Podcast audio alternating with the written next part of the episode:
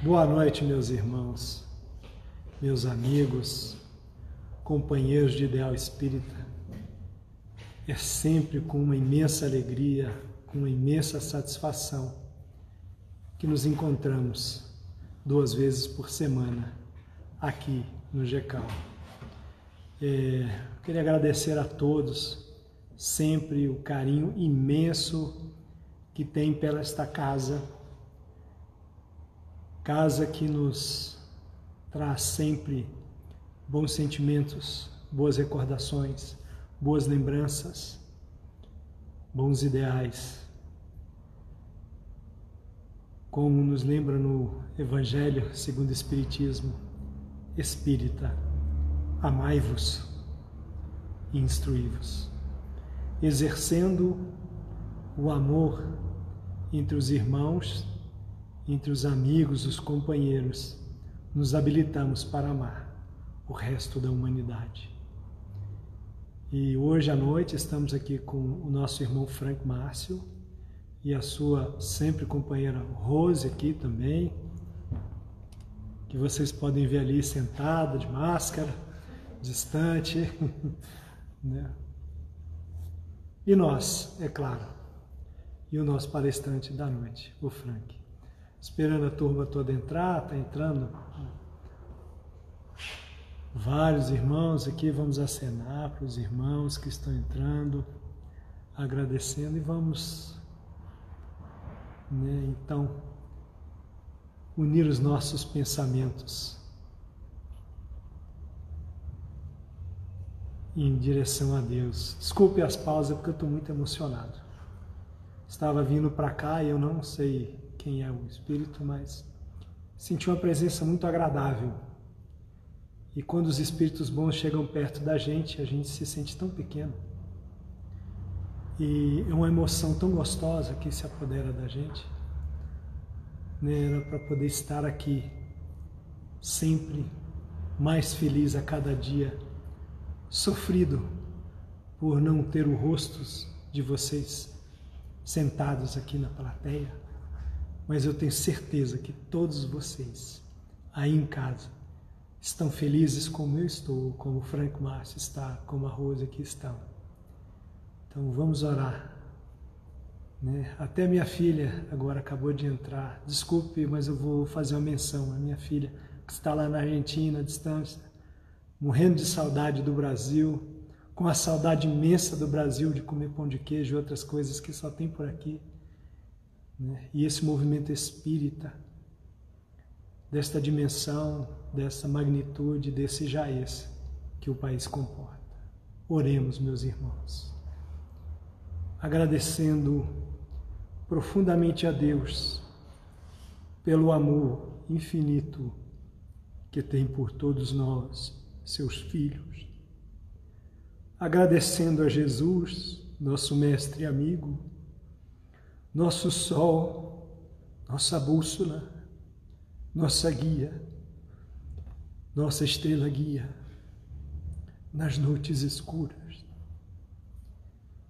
E é, Senhor, amparados em tanto amor, em tanta misericórdia, em tantas bênçãos renovadoras, que nos reunimos em torno do ideal espírita cristão para meditar, para louvarmos em pensamentos, para que estas luzes, sementeira, portas adentro do coração, frutifiquem no dia a dia. Te agradecemos, Senhor, sempre e cada vez mais pela bênção que temos recebido desde o meu nascimento, por sermos espíritas. Muito obrigado, Senhor. Muito obrigado a todos que se unem conosco neste momento, em oração e entendimento. Teremos agora nosso irmão Frank Mars, que nos falará sobre depois da morte, é isso? Além da morte. Além da morte, não é depois, além da morte. Um abraço a todos. A gente se encontra daqui a pouco. Márcio. Tem 50 minutos. Até 7h25. Todo seu. Obrigado. Boa noite, meus irmãos. É um prazer retornar à casa. A oportunidade que nós temos, pelo menos os palestrantes, né, que, que podemos vir aqui e frequentar, apesar da situação diferente de ver a casa vazia de encarnados, pelo menos, mas os nossos amigos espirituais estão sempre presentes. Bom, o tema da noite de hoje é Além da Morte. E aí, o tema é bastante sugestivo, e eu faço uma pergunta aos irmãos, vou até colocar o óculos aqui para ver quem acerta. Para um tema como esse, Além da Morte, qual deve ser o, o livro referência para o nosso estudo? Vamos lá, Anastácio, oi. Quem, quem se arrisca? Qual seria o livro que eu buscaria para fazer a referência da noite de hoje? Além da morte. Ninguém se habilita? Guilherme falou depois da morte. Bom, Guilherme, eu, eu sabia que iam imaginar isso. Só que eu. É, Céu e Inferno, Vera, muito bom. Guilherme, Leão Denis, Leão Denis, Diogo. É, depois da morte, depois da morte, Anastácio. Olívia, depois da morte. E aí eu fiquei me lembrando de uma recomendação de Tomás de Aquino, Eida, depois da morte o livro dos Espíritos, Rosana, com certeza. Mas Tomás de Aquino ele faz a seguinte recomendação: temei o homem de um livro só. Então, para que vocês não temam um homem de um livro só e achem que eu só sigo depois da morte, eu trouxe esse livro aqui para ser a nossa referência. Livro roteiro de Emmanuel e Chico Xavier, é um livro de 1952. É, eu imagino que todos os espíritas conheçam esta obra, mas é lógico que eu não ia andar sem o meu depois da morte. Então, o próprio o senhor Narciso, ele fez uma na referência, né, ele cita os dois, e eu fiquei feliz que ele tivesse citado, então está aqui o capítulo 29 do livro Roteiro e também o livro, o capítulo 33 do Depois da Morte, mas é, a quarta parte do Depois da Morte ela também serve como referência, além, claro, de ter compulsado o livro dos Espíritos, Espíritos o Céu e o Inferno, é, obras póstumas, tem uma parte que fala sobre a vida futura e todas essas. É, de fato, eu gostaria, né, cumprimentando a todos que nos acompanham, rogando a Jesus que nos abençoe a todos. Ana Luísa está aí no, também nos acompanhando, a sua filha, minha filha também. E é sempre uma alegria muito grande é, termos essa oportunidade de falar. E eu brinco sempre com o seu Narciso que eu não posso perder esse emprego. Mas quando a gente fala sobre depois da morte, é, é, lógico que um mundo inteiro de possibilidades, de comentários é, se abre. Né? E aí eu me recordo inicialmente de um diálogo que está lá em Alice, no País das Maravilhas, quando Alice conversa com o gato e ela pergunta o seguinte: qual a direção devo seguir para sair daqui? E o gato responde: Isso depende de onde você quer ir. Alice diz assim: Não, isso não importa. E o gato então responde: Se não importa a direção, qualquer caminho serve. Então, essa consideração inicial a gente tem que fazer, porque estamos todos a caminho da luz, como é a referência aqui da casa, é, apesar de entendermos que o nosso mundo normal é o mundo espiritual. E aqui nós estamos apenas fazendo uma passagem é, muito rápida, mas na, em obras póstumas, Kardec compara é, esses momentos que nós alternamos é, entre vida material e vida espiritual como sendo os vários dias é, da existência. E de fato, se a gente olhar 80 anos numa progressão infinita, num contínuo, é, isso depois, quando fizermos um retrospecto, é, vão parecer dias, horas, minutos, né? e nós vamos nos lembrar de todas essas passagens nossas como que de um relance. Então, esse ano que está sendo tão sui generis com a pandemia, né, e nas nossas festas de fim de ano, né, no ano passado, em que nos abraçávamos, que mandávamos tantas mensagens pelo WhatsApp, desejando um feliz ano novo, eu garanto é, que ninguém é, imaginou que teríamos um ano tão singular, né, com tantas é, dificuldades, né, e, e, e, vivendo ao mesmo tempo é, uma pandemia, ciclone, bomba, é, gafanhotos, né, e outro dia eu vi uma meme que muitos devem ter visto aí, que é os alienígenas tentando é, também invadir a Terra e aí alguém disse que eles teriam que entrar na fila, que só tinha vaga lá para depois de novembro, porque tem tanta coisa acontecendo. E isso, eu vi uma entrevista outro dia na CNN e uma pessoa perguntou pro, pro, né, pro entrevistado, né, o que, que ele estava achando da pandemia. Ele falou assim: estou achando ótimo. Eu falei assim, esse cara se enrolou. Como é que ele vai explicar como pode ser ótimo a, a pandemia? Ele falou assim, ó, é uma excelente oportunidade de refletirmos sobre a finitude. Né? Então, nós todos estamos sendo convocados a fazer uma reflexão sobre a nossa fragilidade. E ele se saiu muito bem, porque é exatamente isso. Né? Eu sei que muitos é, estão preocupados, né? Até no céu e inferno, né? que a Vera é, citou aí, tem um, um, um, capítulo lá, por que, que o espírita não teme a morte? E é, a gente não deveria temer, mas eu sei de muitos espíritas que estão muito preocupados com a pandemia. Né? Eu tenho um amigo evangélico que entrou é, outro dia em contato, já há algum tempo, e os evangélicos, nossos irmãos evangélicos, eles são conhecidos pela fé. Se nós espíritas gostamos de ser reconhecidos pela caridade, nós temos que reconhecer a fé que tem os nossos irmãos evangélicos mas ele estava um pouco desolado.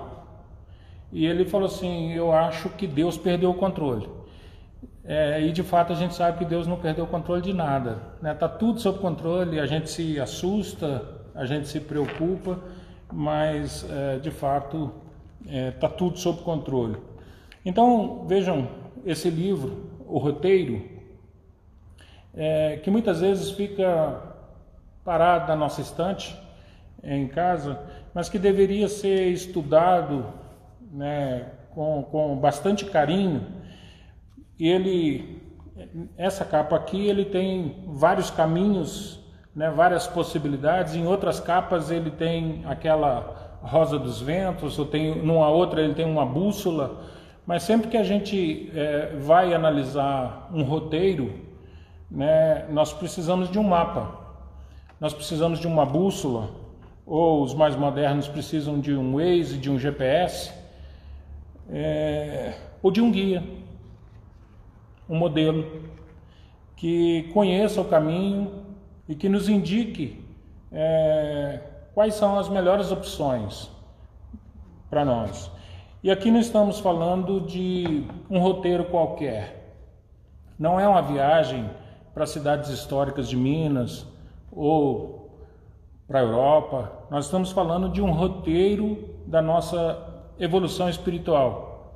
A coisa mais importante que nós temos é, por conhecer. Então nós precisamos dessa bússola, nós precisamos desse mapa e principalmente nós precisamos desse guia que conheça o caminho, que saiba exatamente o lugar que, que o nosso destino, para onde vamos caminhar e que esteja disposto a, a nos dar essas orientações.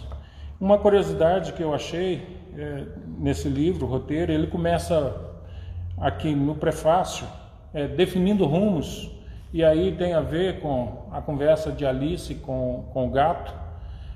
É, mas ele tem 40 capítulos, e eu me lembrei da viagem dos, do povo hebreu, né, do Egito para a Terra Prometida, e eles demoraram 40 anos, e a gente fica se perguntando, mas é tão perto né, do Egito ao que é hoje Israel, sei lá, talvez 500 quilômetros.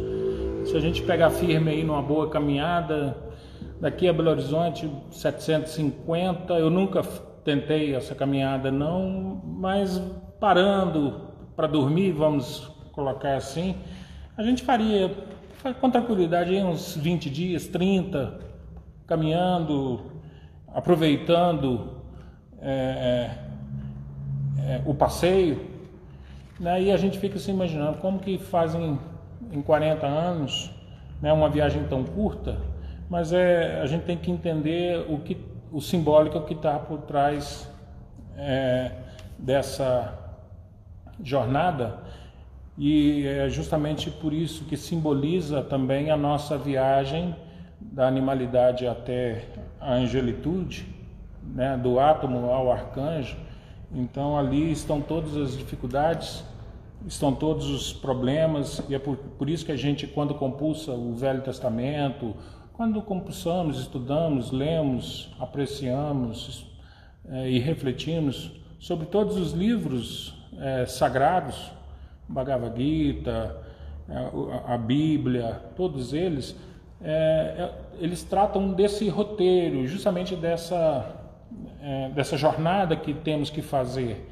E, e as dificuldades dos, dos personagens ali, seja Arjuna com Krishna, ou né, Moisés, não importa, essas dificuldades todas são as mesmas que nós encontramos também hoje né, nas nossas é, lutas, por dizer assim, na nossa tentativa de fazer essa nossa evolução. Aliás, nós mesmos estávamos naqueles períodos, então somos é, os mesmos atores em diferentes papéis é, e ouvindo é, as lições, e de certa forma nós também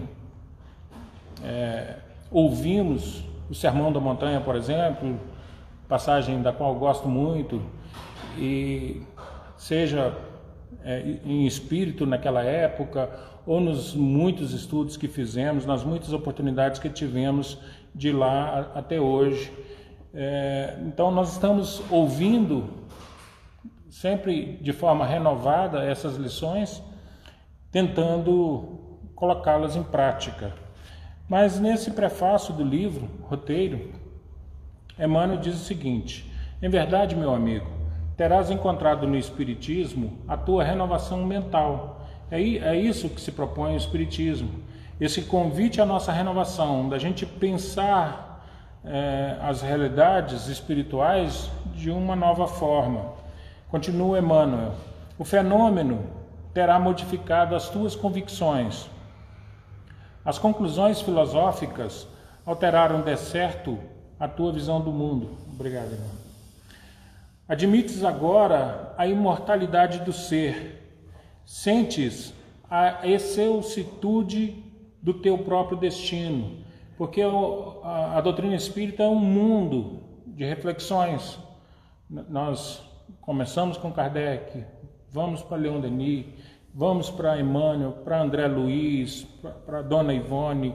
É, é é um universo de possibilidades e realmente a gente se encanta, a gente descobre a cada leitura e às vezes a cada releitura, porque peguemos o Evangelho segundo o Espiritismo, né? o Chico relia o Evangelho todo ano e ele mesmo dizia que não sabia como, ele sabia de cor todas aquelas lições, ele já sabia de cor essas as lições do Evangelho, mas continuava relendo, continuava estudando. E, e, e, cada vez o mesmo acontece com as parábolas de Jesus, são em torno de 38, e a gente já leu, já estudou, já refletiu tantas vezes sobre tantas elas, e cada vez vem um ângulo novo vem uma perspectiva nova.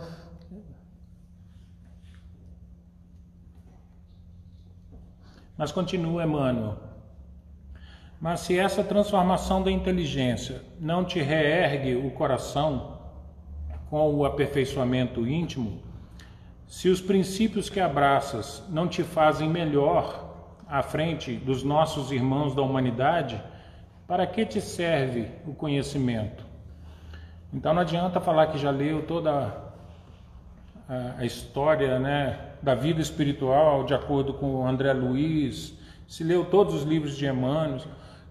Não sei se é possível é, ter, termos lido todos os 400 e tantos livros de, de, de Chico, né?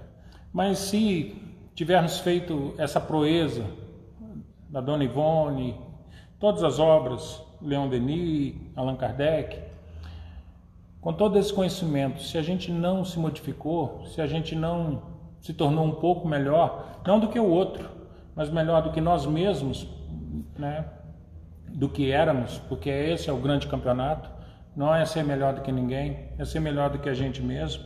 Para que que está servindo esse conhecimento? E aí continua Emmanuel: se uma força superior não te educa as emoções, se a cultura não te dirige para a elevação do caráter e do sentimento, que fazes do tesouro intelectual que a vida te confia? Não vale o intercâmbio somente pelo capricho atendido. E aí vem uma frase que eu gosto muito. Vamos ver. A expressão gritante do inabitual pode estar vazia de substância eu vou ler de novo. A expressão gritante do inabitual pode estar vazia de substância.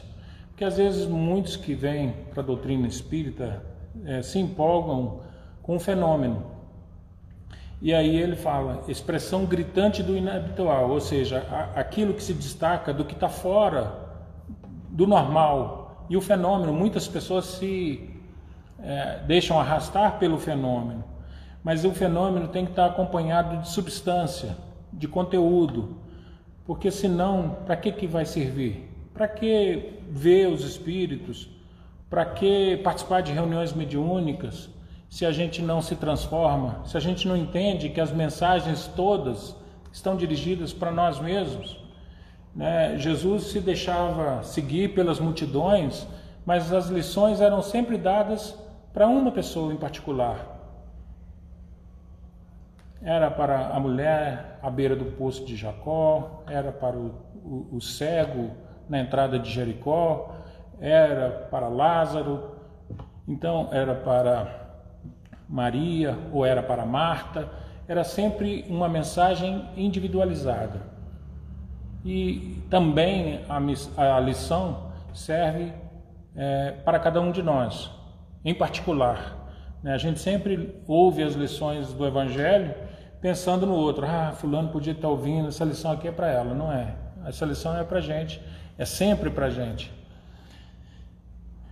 E continua ainda no prefácio Emmanuel. Sem a boa nova, a nossa doutrina consoladora será provavelmente um formoso parque de estudos e indagações discussões e experimentos, reuniões e assembleias, louvores e assombros. Mas a felicidade não é produto de deduções e demonstrações. E a gente tem que cuidar porque senão a gente passa a frequentar a casa espírita por hábito. Ah, porque eu tenho que ir todo sábado à tarde, eu tenho que ir no estudo. À noite eu tenho que ver a palestra. Ah, eu tenho que tomar um passe. Ah, eu, o passe eu tenho que tomar de todo jeito, vira um ritual, né? mas aí pode se tornar vazio de substância. Continua Emmanuel. Busquemos, pois, com o celeste benfeitor a lição da mente purificada, do coração aberto à fraternidade, das mãos ativas na prática do bem. Então, tudo isso é importante. Frequentar a casa espírita, assistir a palestra, tomar o passe. Mas se isso não se fizer acompanhar de uma purificação da mente, quer dizer, se a gente não modificar a, o nosso hálito mental, como diz André Luiz, se não modificarmos a natureza dos nossos pensamentos, se não fizermos uma limpeza no HD da nossa mente, se a gente não modificar é, o nosso sentimento, se a gente não é, incorporar é, a fraternidade no nosso dia a dia, e se a gente não envolver as nossas mãos na prática do bem, nós estaremos naquela parte lá atrás da gritante é, chamamento do inabitual, mas vazio de substância. E aí conclui, portanto, Emmanuel: e o Evangelho nos ensinará a encontrar no Espiritismo o caminho de amor e luz para a alegria perfeita. Como não podia deixar de ser, eu fui compulsar de novo Leon Denis, a quarta parte, que tem é, justamente o título O Além Túmulo. E esse, essa quarta parte, para quem não quer ler o livro todo agora, leiam a quarta parte. Começa com o capítulo 29, O Homem Ser Psíquico. E aí já, já, já faz uma referência importante para a nossa reflexão. Primeiro, nós aprendemos no livro dos Espíritos que um homem, o homem e a mulher, nós somos seres complexos. Nós somos, na verdade, três em um. Nós somos o corpo e aqui, numa das lições aqui, Emmanuel chama, o título do capítulo é, é o santuário sublime. Se eu errei alguma coisinha, mas é parecido com isso. Quando ele fala do corpo, a importância do corpo é, é, é o ápice da evolução no plano material. Não tem nada mais perfeito que o corpo. E a gente vai seguir à frente. Então nós temos o corpo físico, nós temos o espírito, que é essa chama ou clarão ou o self, e fazendo a ligação entre o corpo material e o espírito, existe um, um elemento intermediário chamado perispírito, que ele é semimaterial ou semi-espiritual. Ele, ele, ele faz essa transição. Quando é, ocorre o fenômeno da morte, na verdade morre apenas o corpo. Então o espírito e o perispírito seguem né, mantendo ali a, a, individualidade e a partir daí nós podemos chamar de, chamar de, de alma, os espíritos, não importa, mas nós teremos sempre o espírito e o perispírito. E nós vamos, como eu disse, nesse contínuo, eh, alternando dia e noite, dia e noite, ora encarnado, ora desencarnado, né? ora no plano material, ora no plano espiritual. E como disse o padre Teilhard Chardin, não somos seres humanos vivendo uma experiência espiritual. Nós somos seres espirituais vivendo uma experiência humana. E Kardec perguntou exatamente isso na questão 85 do Livro dos Espíritos. Né? E os Espíritos dizem que, claro, o principal é o mundo espiritual. Só que quando nós estamos aqui, nós nos esquecemos disso e a gente só valoriza as coisas materiais. E a gente cuida do, da parte espiritual quando sobra tempo. Mas a gente sempre coloca a parte espiritual é, em segundo na, na fila. Né? Leon Denis, nesse capítulo 29, ele chama o corpo da armadura do guerreiro. Então, o guerreiro veste a armadura para a luta e, determinada batalha, ele tira essa armadura. Então, o corpo serve como é, uma armadura. E aí, essa ligação dos três elementos, né, o, o elemento material, o elemento semifluídico, semimaterial ou semi-espiritual e o elemento espiritual, eles repetem o que acontece no universo. É exatamente isso. Então nós temos em nós, ou nós somos, Leon Denis diz com essas palavras: Nós somos uma miniatura do universo. Então, se você estudar o universo, você vai compreender quem você é. E se você estudar profundamente quem você é, você vai compreender o universo. que as duas são a mesma coisa.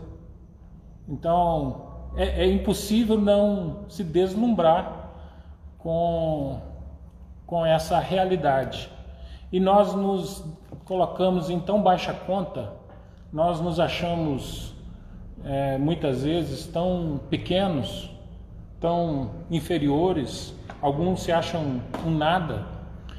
E só lembrando que Jesus disse o seguinte: Vós sois deuses.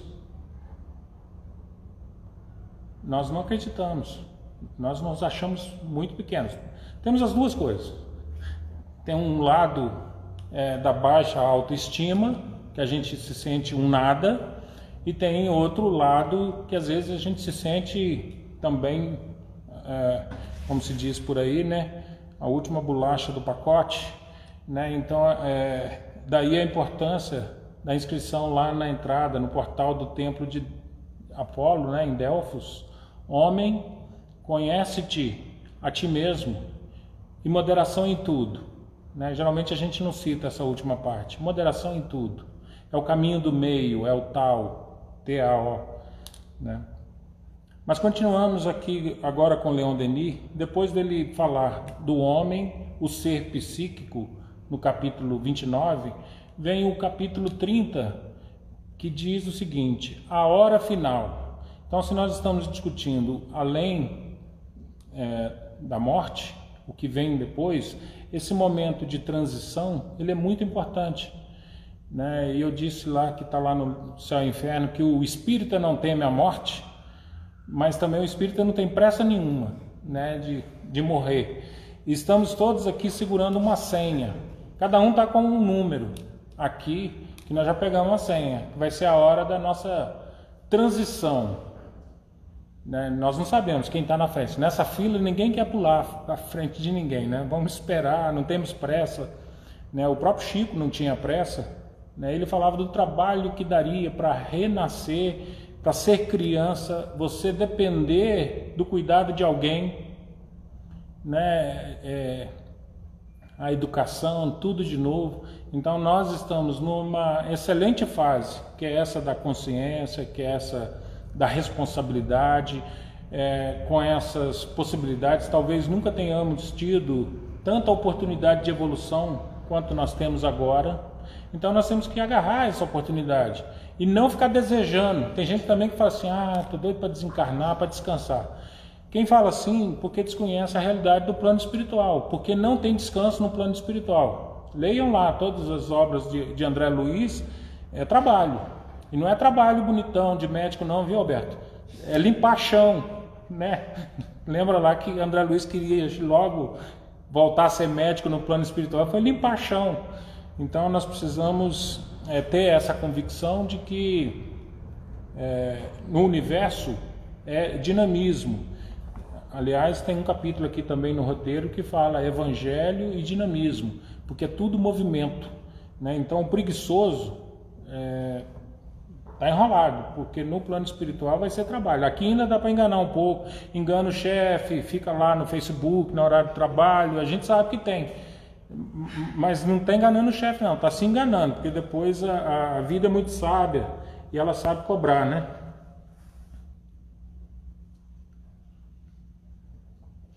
Carlinda está perguntando, para que pressa, né? Pressa nenhuma. Vamos aproveitar o máximo. É, é um planeta maravilhoso, que nós temos é uma oportunidade fantástica, é, a beleza que há, né? se nós repararmos, né, eu e a Rose nós contemplamos muito os passarinhos cantando, a beleza que há no, no, no canto do passarinho, né? O, o, tem um escritor que chama Eckhart Tolle, ele escreveu o livro O Poder do Agora. Ele fala que o canto do pássaro é como se fosse um, se um diamante pudesse cantar. Né? Então ele comparando a beleza de como que, que a gente pode ver beleza nisso. Mas já estou divagando aqui. Vamos lá para a hora final, capítulo 30. Dolorosa, cheia de angústias para uns, a morte não é para outros senão um sono agradável seguido de um despertar silencioso. O padre Antônio Vieira ele falava o seguinte: Você sabe o que é morrer? Morrer acontece toda noite. Sempre que dormimos, nós morremos. A diferença da morte mesmo é que quando dormimos, acordamos no dia seguinte. Um dia talvez a gente não acorde mais, mas morrer equivale então a dormir. Nós nos desprendemos do corpo. E quem diz isso é o próprio é, Padre Antônio Vieira. Então, esse despertar silencioso pode chegar um dia, se nós dermos a sorte de desencarnar dormindo, eu acho que é uma sorte. Né? Você dorme, você acorda pronto para fazer o café, por exemplo, e de repente você descobre que desencarnou. É uma morte boa, se é que, que, que, que tem. É uma morte boa. Eu acho que sim, né? Você desencarnou quando, quando acabar aí a, o combustível da lamparina, e aí desencarna tranquilamente. Eu acho que essa é, a, é uma morte é, boa, se é que podemos dizer assim. Mas vai depender de muita coisa, de merecimento, de programação, é, de necessidade de cada um. Então não, não sejamos curiosos, vamos esperar. O desprendimento é fácil para aquele que previamente se desligou das coisas deste mundo, para aquele que aspira aos bens espirituais e que cumpriu os seus deveres. Então, para quem já vive, porque nós somos meio anfíbios, nós vivemos nos dois mundos. Né? É, mesmo encarnados, nós estamos aqui cuidando do corpo físico, estamos neste momento cuidando do corpo espiritual. Quando nos alimentamos, nós alimentamos o corpo físico e quando nós conversamos com, com uma outra pessoa, ali pode estar um alimento para o corpo espiritual se a conversa é elevada, ou também um, uma toxina né, para o nosso, nosso espírito. Há, ao contrário, luta, agonia prolongada no espírito preso à terra, que só conheceu os gozos materiais e deixou de preparar-se para essa viagem. Então a morte é a única certeza que nós temos e sempre que ela chega nós somos surpreendidos. Todos nós sabemos que vamos morrer. Eu sei que tem gente que ainda fica contando que vão inventar alguma coisa aí para poder escapar dessa, mas nós todos vamos morrer. Mas somos sempre surpreendidos. Por quê? É uma viagem que vamos fazer e nós deixamos de nos preparar para ela. Como que nós nos preparamos? Primeiro conhecendo é, o lado espiritual e a doutrina espírita ela é pródiga ensinamento sobre como é a vida no plano espiritual. Para quem quer estudar, para quem quer conhecer, não vai ter surpresa nenhuma. Pode acompanhar, inclusive, o próprio velório, tranquilo. Está lá como se fosse um convidado no, no céu e inferno, né? É, nós temos lá os exemplos é, de pessoas que acompanharam o próprio velório, tranquilos. Daí a importância, e essa recomendação não é minha, a gente ouve sempre, é, do sentimento é, de respeito que devemos ter nos velórios, porque muitas vezes o, o próprio velado está acompanhando a nossa conversa. Não é momento de ficar fazendo gracejo, contando piada, contando histórias é, indevidas, é um momento de respeito. Então nós já passamos pelo capítulo 29, já passamos pelo capítulo 30. Eu estou fazendo aqui um, uma reflexão. Leiam o capítulo todo. E aí o capítulo 31, ele tem o título O Julgamento. Leon Denis diz o seguinte: É também em si mesmo e não fora de si, em sua própria consciência, que o espírito encontra sua recompensa do seu castigo. Então aquilo que nós aprendemos nas religiões, de que nós seremos premiados, que nós vamos ganhar os cachinhos dourados, a harpa, que nós vamos é, ficar lá no nosso lar, né, tomando a sopa fluídica, ouvindo a oração às 18 horas. Né? A gente tem que ver que não é o lugar que vai nos dar esse sentimento, essas coisas boas, mas nós mesmos vamos carregar dentro de nós o nosso céu ou o nosso inferno. Então, continua Leão Denis, o espírito é o seu próprio juiz. Então, aquele julgamento que muitos irmãos de outras religiões esperam, ah, no juízo final, eu fico imaginando, né, hoje nós somos mais ou menos 8 bilhões né, de espíritos aqui. Vamos contar desde o começo, se é que há um começo, quantos já passaram? E o juízo final, só essa fila já será um inferno, para a gente esperar o julgamento. Imagina, você vai pegar aquela fila quase que infinita ali, o tanto de gente na frente não haverá esse julgamento. Esse julgamento, diz aqui Leon Denis, o Espírito é o seu próprio juiz. E está lá no livro dos Espíritos. Onde está a lei de Deus? Questão 621. Na própria consciência. Então nós somos premiados ou nós somos punidos por nós mesmos. Hoje nós enganamos a nossa consciência. Aqui nós nos portamos como santos, bonzinhos, olha o irmão, olha que é a bondade em pessoa. A gente consegue enganar aqui. Mas quando a gente deixar o corpo material, a gente não vai conseguir mais se enganar. Então nós vamos encontrar com a nossa própria realidade. E tem gente que não vai gostar de ver a sua própria realidade. Tem gente que não vai gostar de se encontrar porque a gente se engana. Vamos lá, cair do vestuário de carne, a luz penetra-o e sua alma aparece nua, deixando ver o quadro vivo de seus atos, de suas vontades, de seus desejos. Então hoje a gente conversa com uma pessoa, fala assim: Ah, Fulano, você é tão boazinha, tão bonita, tão tranquila. Mas o que, que a gente está pensando? A gente está pensando outra coisa. Ah, se eu pudesse. Ah, não é assim que a gente faz? Desvestido do corpo físico, largada a armadura, não vai ser possível mais isso. Nós não vamos poder fazer mais isso. Momento solene, exame cheio de angústia e muitas vezes de desilusão.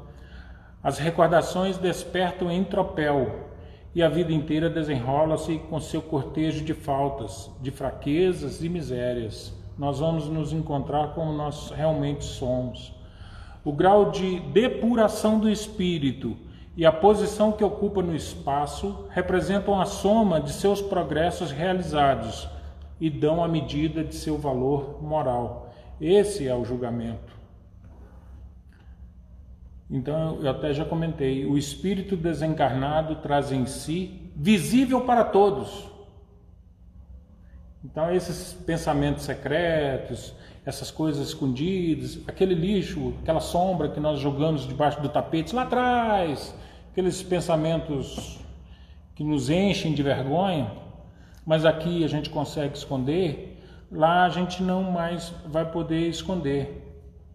Isso vai se tornar para a gente o nosso céu ou o nosso inferno, a prova irrecusável da sua elevação ou da sua inferioridade está inscrita em seu corpo físico, ou melhor, em seu corpo fluídico. É como se fossem tatuagens, né, que nós estamos fazendo no nosso perispírito e isso ficará visível.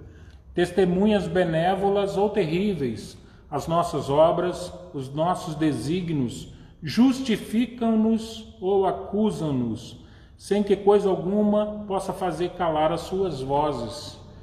Pode virar um suplício essas acusações que são nossas mesmas. Aí nós passamos para o capítulo 32. Vejam que eu estou só fazendo aqui pequenos comentários do capítulos que são imensos. No capítulo 32, ele tem o título A Vontade e os Fluidos. Leon Denis diz o seguinte: um conhecimento mais completo das potências da alma. Então vejam, nós temos latentes, adormecidos, é, em nós mesmos é, potências infinitas. Nós somos capazes de realizar milagres, entre aspas, que não são milagres, mas que são é, apenas aplicação das leis né, naturais. Só não fazemos isso porque deixamos adormecidas essas nossas potências estão latentes. vós sois luzes, fazei brilhar a vossa luz, a vossa luz, e nós deixamos a nossa luz adormecida. Um conhecimento mais completo das potências da alma e da sua aplicação deverá modificar totalmente as nossas tendências e os nossos atos. Então a gente diz assim: ah, eu quero muito ser melhor, mas eu não consigo. Já conhece alguém que fala assim? Ah, eu gostaria tanto de não ficar magoado, de esquecer é, aquela ofensa, de perdoar, de seguir em frente, mas eu não consigo. A gente diz eu quero, mas de fato a gente não movimenta as alavancas internas para fazer essa modificação. O próprio Santo Agostinho, antes de ser santo, ele era mundano e ele era voltado para os prazeres materiais. Ele pedia a Deus, Senhor, e a mãe dele, Santa Mônica, também pedia. Ele falou assim: Senhor, modifica essas tendências em mim, mas que não seja agora, porque ele se comprazia. Isso acontece com a gente. Oscar Wilde que falava, né? Eu resisto a tudo, menos às tentações. A gente quer ser uma pessoa melhor, mas a gente ainda se compraz né, nos nossos defeitos. A gente gosta de revolver a arma na ferida, o dedo no machucado. A gente gosta de se sentir vítima, a gente gosta de se sentir um coitado, e a gente não quer perdoar, a gente não quer esquecer. A gente não quer seguir em frente porque a gente não aceita ser ferido no nosso orgulho, a gente não entendeu a lição da humildade, a gente não quer colocar nas mãos de Deus e falar assim: ó oh, Senhor, toma essa ofensa. A gente não sabe se fazer de bobo, fingir que não entendeu o riso de escárnio, a brincadeira maldosa, a gente se ofende, a gente não aceita uma humilhação porque a gente se acha. Sabendo que todos os fatos da nossa vida se inscrevem conosco, testemunham pró contra nós, dirigiremos a cada um deles uma atenção mais escrupulosa. O espírito ativo, preocupado em exercer suas faculdades por um uso constante, adquire forças novas, sua vista abrange horizontes mais vastos e o círculo de suas relações alarga-se gradualmente. E aí, finalmente, chegamos no capítulo que o Sr. Narciso indicou. Eu não vi o Sr. Narciso aí, está tá nos acompanhando? Não vi ele passando aqui ainda. Mas o Sr. Narciso colocou lá o capítulo 33 do livro eh, Depois da Morte e o 29. 33 tem o título A Vida no Espaço.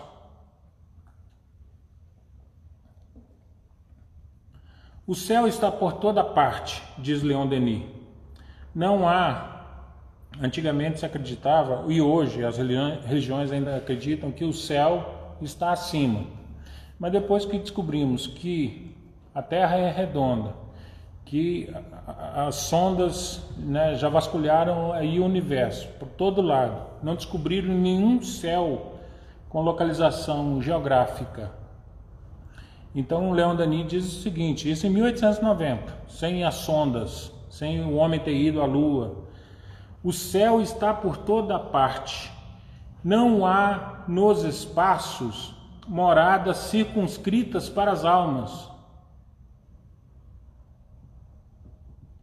Os espíritos inferiores, sobrecarregados pela densidade de seus fluidos, ficam ligados ao mundo onde viveram, circulando em sua atmosfera ou envolvendo-se entre os seres humanos. Leiam as obras de André Luiz, está lá. Né? Quando a gente poderia se desprender desse preso, desse fardo, dessas preocupações, desses problemas imaginários e seguir para um mundo totalmente renovado de oportunidades, de estudos, de entendimento, de reflexões, quantos espíritos ainda ficam presos? Ô, Sr. Narciso, tudo bem? Ah, que bom saber que o senhor está aí. É, e, e ficam aqui mergulhados nos problemas, não querem soltar dos problemas. As alegrias e percepções do espírito não procedem do meio que ele ocupa, mas de suas disposições pessoais e dos progressos realizados. A condição dos espíritos na vida além túmulo, sua elevação, sua felicidade, tudo depende da respectiva faculdade de sentir e de perceber, que é sempre proporcional ao grau de evolução de cada um de nós. Então é por isso que nós temos que dedicar o máximo de energia, o máximo do nosso tempo, o máximo da nossa vontade em fazer a nossa transformação, em nos modificar, em esquecer as agruras da vida, porque nós vamos participar de um novo é, mundo de possibilidades. Aqui mesmo na Terra, continua Leon Denis, vemos os gozos intelectuais aumentarem com a cultura do espírito. Então veja, só de ouvir uma nona sinfonia, a alegria que é da gente pegar uma obra, pode ser de literatura comum, você pegar uma Clarice Lispector, eu tenho medo de ler Clarice Lispector, porque eu fico medo de entender. Uma hora que eu entender, eu fico medo de ficar maluco. Por... Mas uma, uma Clarice Lispector, um Guimarães Rosa, e quando nós vamos para os poetas, um Drummond, uma Adélia Prado, um Fernando Pessoa, eu também tenho medo de entender Fernando Pessoa, porque tem os heterônimos que ele é altamente místico, que traz um sentimento de religiosidade imensa, e vem um outro heterônimo que é ateu convicto, e eu, particularmente eu tenho uma teoria, eu não vi ainda, mas deve, com certeza alguém já deve ter pensado sobre isso, que cada um dos mais de 130 heterônimos de Fernando Pessoa, e não são heterônimos quaisquer, ele tem história, tem biografia, tem o dia que nasceu, tem a profissão, tem o horóscopo de cada um dos heterônimos, tem uma história completa, mas para mim cada um dos heterônimos nada mais é do que espíritos que vinham e escreviam. E ele, num dos heterônimos, ele era médium. Tanto é que um dos poemas mais famosos tem o título de Autopsicografia. Vamos de novo. Auto, ele mesmo, psicografando. É aquele poema que todos nós conhecemos quando ele diz que o poeta é um fingidor, que finge tão completamente que chega a fingir que é dor, a dor que devera sente. Deixa eu ver quem que está falando aqui da Clarice Lispector. A Eida. É, concorda, Eida? Eu tenho medo de entender Clarice. Se eu entender, eu vou ficar maluco. Mas maravilhosa. Adoro. Adoro. E aí o tempo, o tempo, esse nosso amigo, para quem está achando a palestra chata, ou esse nosso inimigo para quem está gostando, é, ele é implacável e aí ele está dando sinal que está acabando. E eu vou destacar aqui nesse capítulo 33 o seguinte: o espírito elevado desliza, por assim dizer, num, num oceano de sensações deliciosas. Ou seja, só o fato da gente ter conseguido se elevar, só isso já nos possibilita é, fruir de um oceano de sensações deliciosas. Não precisa ir a Paris, não precisa ir a São Miguel do Gostoso. Eu tenho uns colegas que vão lá para o Rio Grande do Norte, São Miguel do Gostoso, mas a nossa elevação espiritual já vai nos possibilitar fruir de um oceano de sensações deliciosas. Constante variedade de quadros apresenta-se-lhe à vista. Harmonias suaves acalentam-no e o encanto. Para ele as cores são perfume, são sons. O que, que acontece? Nós estamos enclausurados no corpo e nós temos apenas cinco janelas para a realidade espiritual. sabe quais são as cinco janelas, né?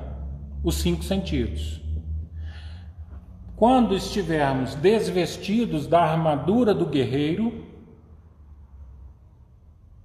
nós não vamos precisar mais das cinco janelas.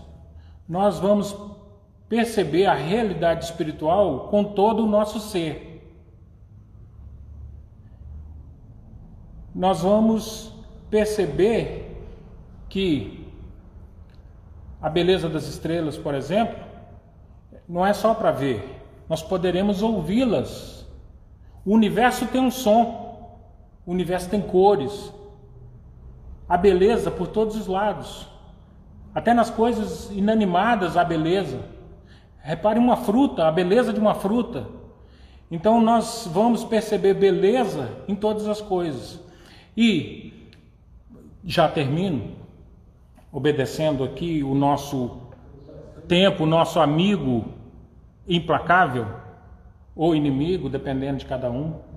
Mas veja que com o desenvolvimento espiritual, nós vamos perceber realidades que não conseguimos perceber por conta dos nossos pobres cinco sentidos. E a verdade, ela não está disponível apenas na religião. A verdade está disponível para todos, na literatura, na filosofia, na poesia, na música, na arte. A, a, a, a realidade, a verdade está disponível para todos.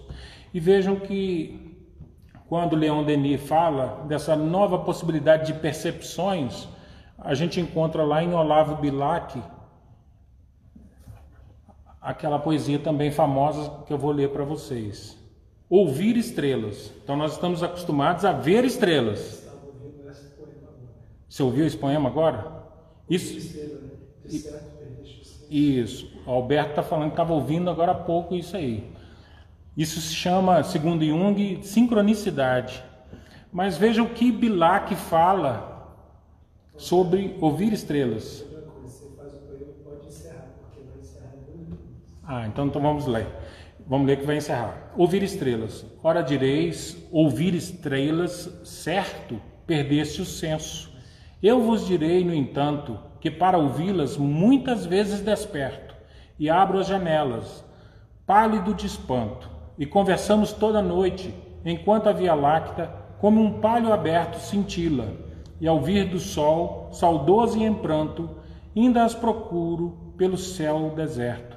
Direis agora, tresloucado amigo, que conversas com elas? Que sentido tem o que dizem quando estão contigo?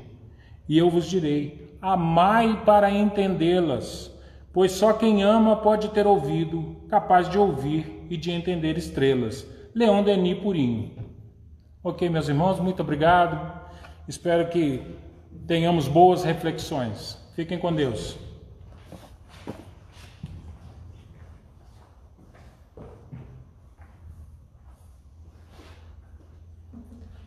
O que dizer?